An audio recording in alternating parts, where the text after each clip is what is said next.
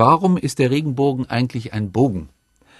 Warum ist der Regenbogen ein Bogen? Das kann man letztlich eigentlich darauf zurückführen, dass Wassertropfen rund sind und dass es im Grunde sozusagen die Vergrößerung des Wassertropfens ist. Aber so ganz so einfach ist es vielleicht dann doch nicht. Äh, ein Regenbogen entsteht ja, wenn die Luft erstens mindestens leicht neblig ist, das heißt, es sind Wassertropfen in der Luft und man muss die Sonne im Rücken haben. Und dann passiert Folgendes, die Sonne strahlt auf die einzelnen Wassertröpfchen, das Sonnenlicht trifft dabei meist schräg auf die Oberfläche des Tropfens, also wir müssen uns den Tropfen jetzt wirklich so als runde Kugel vorstellen der Sonnenstrahl trifft auf, wird dann in dieser Kugel gebrochen und in seine Farbbestandteile aufgespalten. Dadurch entstehen ja die Regenbogenfarben. Also der Wassertropfen wirkt wie ein Prisma.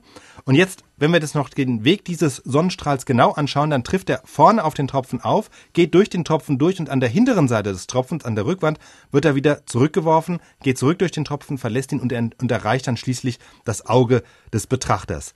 Da aber der Strahl in seine Farbbestandteile aufgespalten wurde, wird nur ein bestimmter Ausschnitt des Farbspektrums, also eine bestimmte Farbe in das Auge gelenkt. Und welche Farbe das ist, das hängt jetzt von dem Winkel ab. Also man kann ja eine Verbindung ziehen von der Sonne zum Tropfen und von da wieder zum Auge des Betrachters.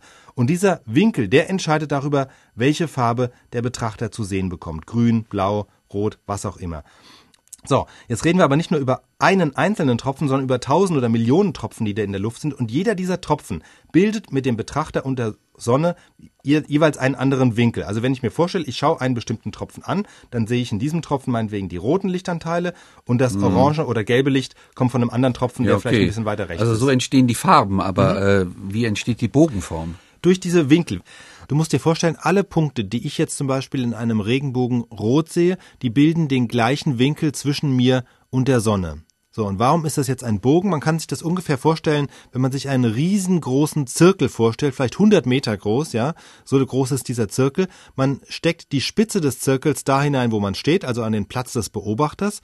Statt jetzt aber einen Kreis um den Beobachter rumzuziehen, kippt man den Zirkel ein bisschen, sodass der Kopf quasi Richtung Sonne zeigt, also so schräg nach oben.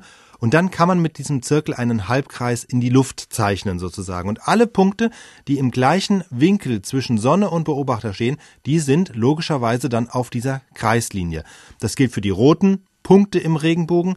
Die grünen Punkte bilden einen etwas anderen Winkel und all diese kleinen Farbbögen zusammen bilden dann eben den breiten Regenbogen. Deswegen ist er rund.